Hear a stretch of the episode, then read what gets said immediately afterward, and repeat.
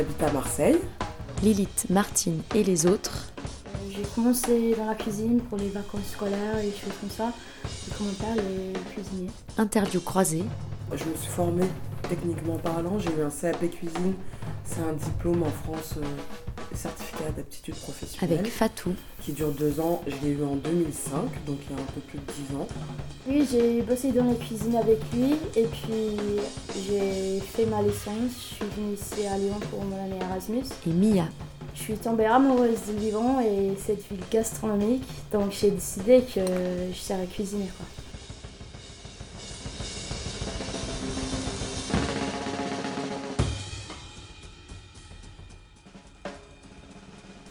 Il voulait pas trop, mon père, que je sois cuisinière. Finalement, quand j'étais ici, j'ai décidé que c'est ma vie et il faut que je le fasse. Bon, je suis venue ici comme euh, fille au père il y a deux ans. Et là, je cherche un peu, un peu de travail dans la cuisine. Mais vu que j'avais pas des qualifications, j'ai pas fait le CAP. Ils m'ont dit un peu, euh, vous êtes sérieuse et tout ça dans la cuisine, euh, vous n'avez pas de preuves, pas de certificats et tout ça. Donc là, je suis rentrée au Pays de Galles. J'ai fait ma qualification en même temps que bosser dans, la, dans le resto. Moi non plus, mon père il voulait pas que je fasse de la cuisine. Début des années 2000, bah, la cuisine ça avait pas encore explosé comme ça explose aujourd'hui, même si la France est le pays de la gastronomie depuis longtemps. En tout cas, en plus, moi j'ai grandi en cité, donc dans un quartier populaire, comme des personnes qui sont pas très fortes à l'école et une espèce de voie de garage, ce qu'on appelle des voies de garage. C'est-à-dire, bah, comme t'es pas très forte à l'école, tu vas là-bas. Moi, c'était pas mon cas. J'étais plutôt bonne à l'école. Et du coup, et mes parents et mes profs, ma mère, elle s'en fichait un peu, mais en tout cas, mon père, ça reflétait pas ce truc de réussite sociale, la mm. cuisine. Je sais pas ce qui a déclenché le fait d'avoir envie d'être cuisinière, parce que nous, on n'allait pas au restaurant. Mm. C'était pas une pratique qui existait. Après, j'avais une mère et des tantes qui cuisinaient beaucoup, et mon père aussi, quand ma mère, elle était pas là, quand elle arrivait dans la famille. Et j'avais une grand-mère adoptive où la cuisine, c'était vraiment centrale. Elle vivait toute seule et euh, dès qu'elle avec beaucoup de passages à la maison, c'était euh, essayer de faire des avec des vieux livres de, de, recettes, essayer de faire des choses en fonction de qui avait envie de manger quoi. Je me souviens de mercredi après-midi où on n'avait pas école où voilà, c'était le bazar quoi, la cuisine, il y avait de la farine partout, on faisait des gâteaux, où on préparait le repas, enfin c'est un espace où j'étais beaucoup. Et après, pendant le CAP, moi, ce que je voulais faire, c'était aller cuisiner sur des bateaux. j'ai capté très vite que, que bah, en te formant à la cuisine et en ayant un diplôme, en tout cas, quand tu te débrouilles un peu, tu peux travailler assez facilement partout. À la base, j'ai fait la cuisine française. Ce qui est un peu bizarre, au Pays de Galles, ça n'existe pas trop. Mais voilà, il était, mon père il était entraîné par les, les grands chefs un peu. Donc lui, son style, c'est un peu la cuisine française. Et aussi, c'est ce que j'ai appris. Moi, j'ai été formée euh, pour faire euh, de la cuisine française aussi. Après, de par mes origines, mes parents étaient maliens. Du coup, je sais aussi cuisiner des plats d'Afrique de l'Ouest qu'on retrouve au Mali, mais aussi au Sénégal, en Côte d'Ivoire, des choses comme ça. Mais en tout cas, euh, dans le cadre de mon travail, eh ben, ça va plutôt être de la cuisine française. Je travaille dans plusieurs espaces. Donc, j'ai beaucoup travaillé en cuisine semi semi-gastronomique et traditionnelle français. Et après, avec le temps, en fait, j'ai très vite cuisiné avec des enfants dans des colos ou euh, des structures où on accueille des enfants à la journée et du coup euh, faire à manger avec les enfants et leurs familles.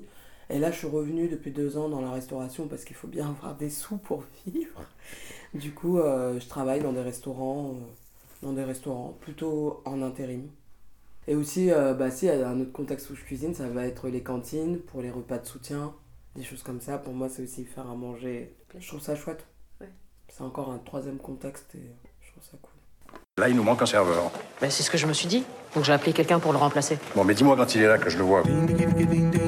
Surtout, tu te démontes pas, d'accord? Parce que j'ai dit que t'avais de l'expérience. Donc... Vous savez découper euh, une, sole, un loup? Un loup? Hmm? Un turbo? J'ai des notions mécaniques, euh, mais toi, tu connais rien, tu sais même pas que le turbo, c'est du poisson. Ah ouais, parce que je me disais quel rapport avec serveur bah, C'est comme la sole et le loup, c'est un poisson. Le loup, c'est un poisson.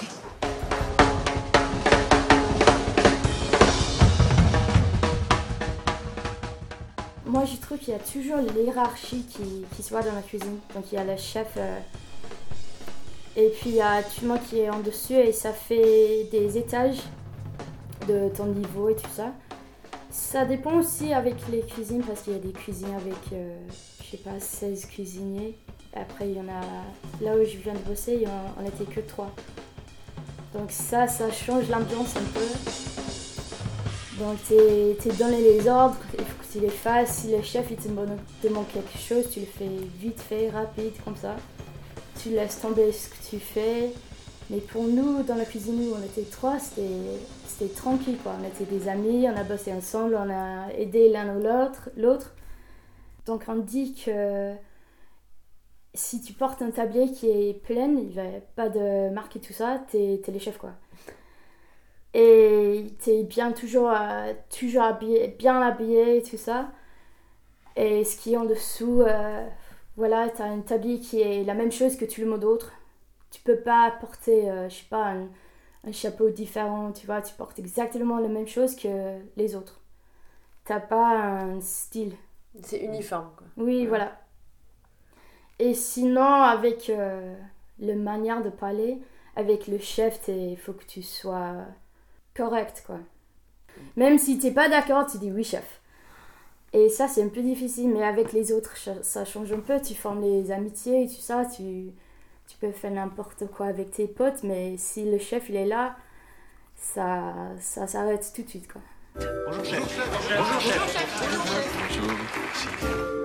Non, ça va pas.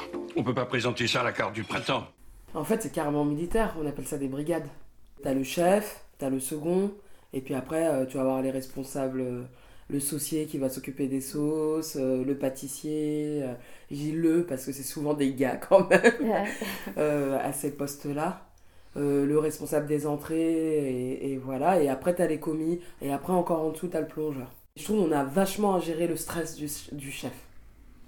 Donc, le service du midi, entre 11h30, on va dire, et 14h, qu'on appelle des coups de feu. Ça aussi. C'est le. Voilà, il faut envoyer, quoi. On n'a pas trop le temps de réfléchir, il faut juste savoir. Enfin, tout le monde doit savoir euh, ce qu'il a à faire et envoyer en temps et en heure, et parce qu'il faut pas que le client il attende. Mais je trouve qu'il y a toujours un moment où tu prends sur toi le stress du, du chef, alors qu'il est beaucoup mieux payé que nous, il est censé être beaucoup plus compétent, puisque plus d'expérience, et que, euh, tu sais, c'est comme une espèce de cocotte minute où tu te dis, non mais c'est un grand délire. Moi, euh, pendant 9 mois, là, j'ai fait des extras dans un, dans un restaurant il y a deux ans, on disait, ah non, mais le chef, il est plutôt cool. En plus, elle a commencé avec une cantine associative, et en fait, c'est pas vrai du tout, quoi. Il a rien de cool du tout. Euh, Oui, ce que j'ai pas entendu de sa part, c'est des insultes sexistes ou des mains au cul ou voilà. Bon bah c'est normal, mais c'est vrai que ça arrive souvent en cuisine. Mais ce truc de gérer le stress du chef, moi je crois que je peux plus. Il faut aller chercher les chefs dans le camion. Il y a des chefs dans le camion? Samy Va me chercher des flûtes. Des flûtes Tu fais quoi là? Euh, il y a que ça comme flûte? Tu, tu viens avec moi? Moi je bosse chez des traiteurs ou des fois je suis dans les laboratoires. Donc les laboratoires, ça aussi c'est marrant comme terme. C'est là où on va fabriquer, on va tout fabriquer, tout va être prêt et qu'on charge les cam- pour qu'on charge les camions et aller sur le lieu où le repas il va être servi. Du coup, ça s'appelle plus une cuisine, ça s'appelle un laboratoire. Parce que c'est pas juste fabriquer, c'est aussi là où vont être élaborées euh, les nouvelles recettes. Et il y a vachement de chimie. On va tester euh, la nouvelle recette de la génoise ou du gâteau, machin, machin. Du coup, c'est là où on va faire plein d'essais. On va tester la nouvelle entrée, euh, voilà. Du coup, ah bah non, là ça va pas, c'est trop salé. C'est là où, c'est là aussi il y a tout le matériel. Parce que du coup, chez les traiteurs, quand ils arrivent pour livrer leur repas, ils ramènent pas tout leur matériel pour cuisiner. Et au moment de, des services, par exemple, je sais pas, moi j'ai fait des banquets ou des services à table, je suis toujours en cuisine, moi je suis jamais en salle, euh, où tu as 400 personnes, et ben j'ai l'impression que ça ressemble, c'est comme une chorégraphie. Tout le monde sait ce qu'il a à faire. On arrive une heure, trois quarts d'heure avant. Voilà, on sait que les assiettes pour les entrées, on les pose là. En dessous, on va mettre les assiettes pour le plat, parce qu'une fois que les entrées elles vont être parties, on va dresser les plats. Et tout, en fait, s'il y a une personne qui prend 5 minutes de retard, et ben ça te retarde euh, toute la suite. Quand tu vois que la personne elle est en galère, euh, tu vas pas dire non mais t'es trop lent quoi, Kiat, dépêche-toi. bah voilà, du coup, tu- quitte à ce que t'en fasses un peu plus, et puis de toute façon, un jour ce sera peut-être toi qui seras trop lente et, et tu seras bien content d'avoir des gens pour t'aider. Mais euh, c'est vraiment ça quoi. Tout doit partir euh, quand il faut partir, et même on, on est timé quoi. Et j'ai bossé dans des trucs assez impressionnants où t'as deux cuisines. Du coup, t'as les repas, un camion qui livre une cuisine, et puis après, on se répartit avec l'autre cuisine. Du coup, t'as deux équipes, mais quoi qu'il arrive, les gens doivent être servis en même temps. Ça fait vachement. Ouais, comme une chorégraphie, quoi. Et, c'est marrant. Et pour moi, les ambiances, euh, tu me demandais par rapport au colo, par exemple, c'est pas du tout la même chose. Même si moi-même, je me rends compte que les premiers jours de colo, je suis hyper stressée en cuisine. Tu sais pas si l'organisation que t'as calée, ça va marcher, si le repas va être prêt en temps et en heure, si tu t'es pas planté dans les quantités. En plus, moi, je cuisine avec les enfants, donc il y a un enjeu en plus. Tu gères pas juste ton rythme, c'est-à-dire que tu fais avec les enfants, donc hors de question que je leur foute la pression à eux. Et c'est un sacré défi de faire à manger avec les enfants, mais pour moi, c'est important. Mon expérience en cuisine, je pense, ça me permet d'être hyper efficace euh, en colo, là où quelqu'un qui débute ou euh, qui n'a pas l'habitude de bosser en restauration, bah, ça va être le bazar. Moi, je pense que ça, ça me sert euh, à être efficace, quoi. J'aime pas trop ce terme, mais c'est quand même un peu vrai. Et aussi, une cuisine en collectivité, bah, ça ressemble à. Il faut être hyper rigoureux, il faut faire des échantillons de tout ce que tu fais, il faut nettoyer ta cuisine tous les jours à fond. Mm. Et puis, tu peux avoir le service vétérinaire qui passe en combinaison avec des cotons-tiges euh, pour voir qu'il n'y a pas trop de microbes. Du coup, là, t'es un peu dans une science-fiction, mais c'est des situations qui arrivent aussi. On est soumis à ces réglementations-là. Ouais. Même si c'est très chiant, moi je trouve ça très chiant de gaspiller beaucoup d'eau pour laver ta cuisine deux fois par jour.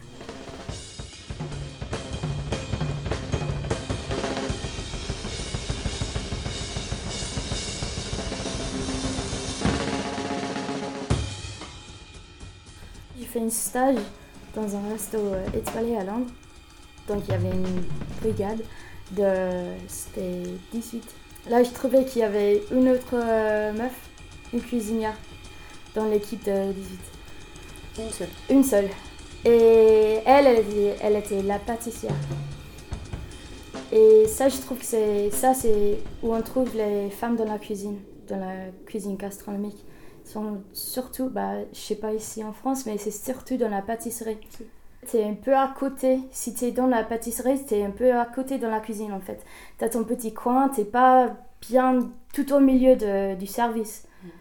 Voilà, ça je trouve un peu intéressant parce que ça change l'ambiance.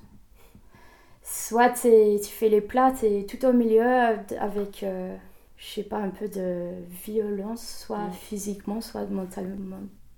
En fait, je pourrais pas aller travailler dans ces ambiances-là si je suis hyper fatiguée et pas bien dans mes pompes. Mais une fois que tu sais que t'es là et que t'assures, en fait, ils ferment leur clapet parce que juste, en fait, ils, ils voient bien que, bah ouais, t'as un peu de pratique et voir t'es meilleur qu'eux. Mais euh, comme c'est des gars, ils peuvent quand même pas s'empêcher. Les réflexions sexistes. Moi, c'est ça aussi l'ambiance euh, dans ces cuisines-là. Quand je suis allée travailler dans un labo, j'y suis restée un jour et demi.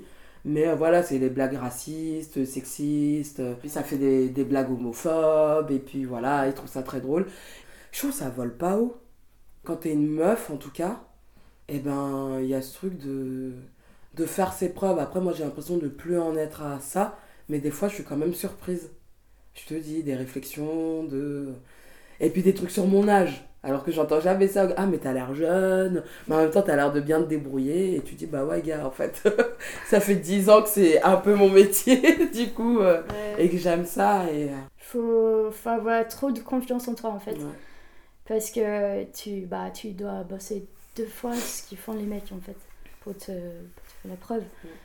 Et en plus, il y, a, bah, y a vraiment des commentaires euh, et un peu les touches aussi inappropriées. Qui, tu vois, s'ils te passent dans la cuisine, ils te touchent euh, Ouais. par les hanches et tout ça, ils vont jamais faire avec euh, les mecs.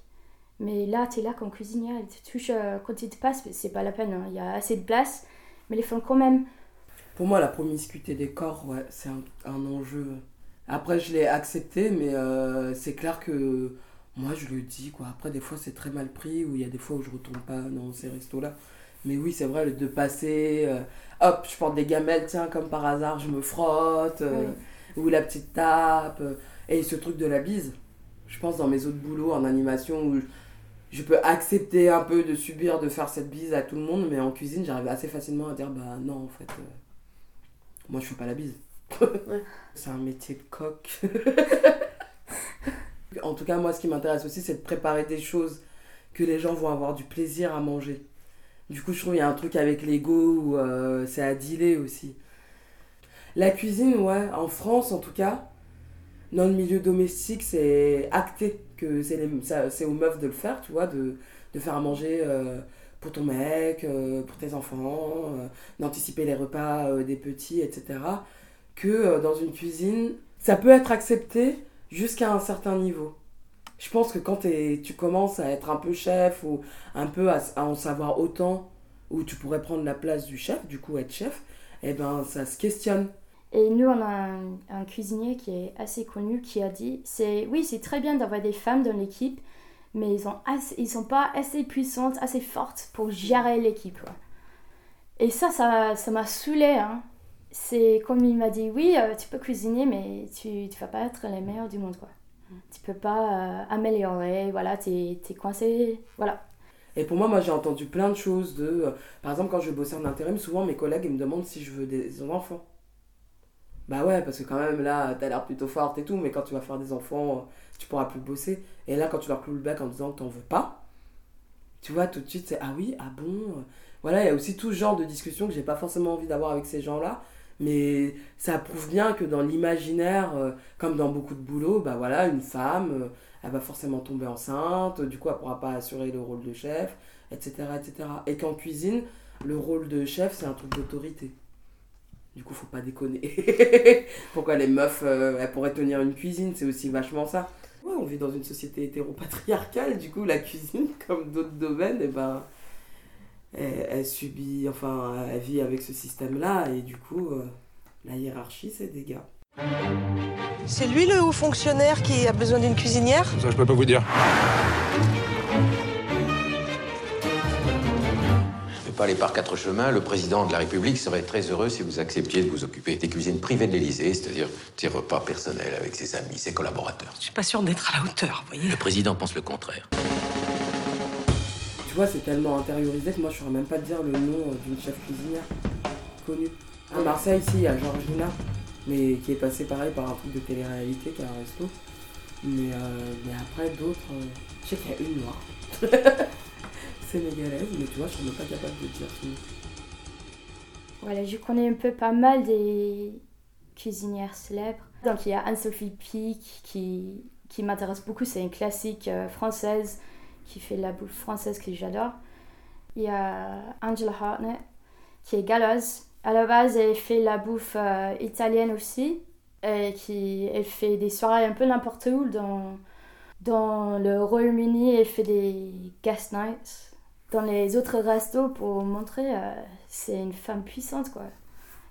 Et est-ce qu'il y a d'autres chefs? Bah il y a bien sûr euh, Monica Galati qui est je pense qu'elle est australienne. Elle a son resto à Londres. Elle fait euh, Masterchef au Royaume-Uni. Elle, elle est très très connue. Elle fait un peu euh, le monde gastronomique pour les meufs. voilà, elle tient le la médaille. Mais c'est peut-être que j'ai moi j'ai fait mes recherches quoi sur les cuisinières que, qui m'intéressent voilà Oui, on a la base, moins euh. Ouais. En fait. oui c'est ça Moi, ce que j'ai trouvé chouette ces dernières années, c'est de rencontrer d'autres meufs qui cuisinent et de se filer les plans. Enfin, je trouve ça hyper chouette en, en plus en fonction de qui on est, euh, de notre réseau, de notre classe sociale. Et ben, on n'a pas les mêmes manières de travailler. Moi, par exemple, j'ai filé des plans cuisine à Marseille à, à des potes qui sont en galère et qui ont du mal à trouver du boulot. Et de trouver des plans où euh, les gars, ils vont pas nous faire chier.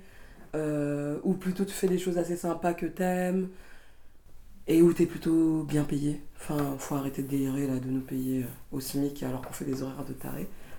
Je sais pas, moi j'arrive à avoir un truc de solidarité là-dedans, de bah ouais, j'ai bossé dans deux trois cuisines ou j'ai bossé dans une agence d'intérim qui fait bosser dans des espaces assez chouettes, et ben de filer les plans. Euh, en parlant de la solidarité moi je suis allée à un événement c'était à l'Angleterre c'était fait par le Tomorrow Project en fait c'était un événement de, où on a parlé de, de les femmes dans la cuisine. Donc il y avait, il y avait des cuisinières des gérantes euh, de salles et tout ça. Et euh, ils ont posé la question est-ce que c'est obligatoire d'avoir des les meilleurs chefs du monde et les meilleures femmes chefs du monde? Et ils ont pris des opinions des cuisinières c'était super bien. Il y avait il y en avait une cuisinière étoilée un cuisinier qui travaille avec euh, on va dire les déchets les invendus et tout ça des restos Et ça a donné des, pas mal des points de vue des femmes dans l'industrie. Ça, j'ai adoré, ça me donnait, euh, donnait l'envie de continuer, quoi. Ça m'a motivé d'avoir cette solidarité avec euh, ces autres euh, meufs dans l'industrie. Voilà, ce projet, ça, c'est vivant. Je te pisse avec deux couches de feuilles de chou une couche de saumon. Là. Ici. Jean-Marc, s'il vous plaît, je prendrais bien un petit peu de gros sel. Merci. Et je renouvelle l'opération. Il va falloir vous y faire. hein.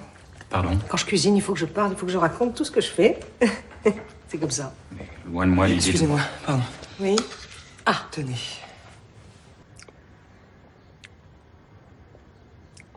Exactement celle que me faisait ma grand-mère.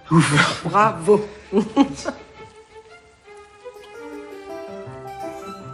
Mais moi, je kiffe mon métier. Moi aussi, hein. Enfin voilà, juste, euh, je kiffe. Enfin, c'est un truc qui me permet de travailler avec mes mains et ma tête, d'être hyper Ouais. créative, euh, de rencontrer aussi des gens chouettes, ça arrive, et de devenir pote après, enfin.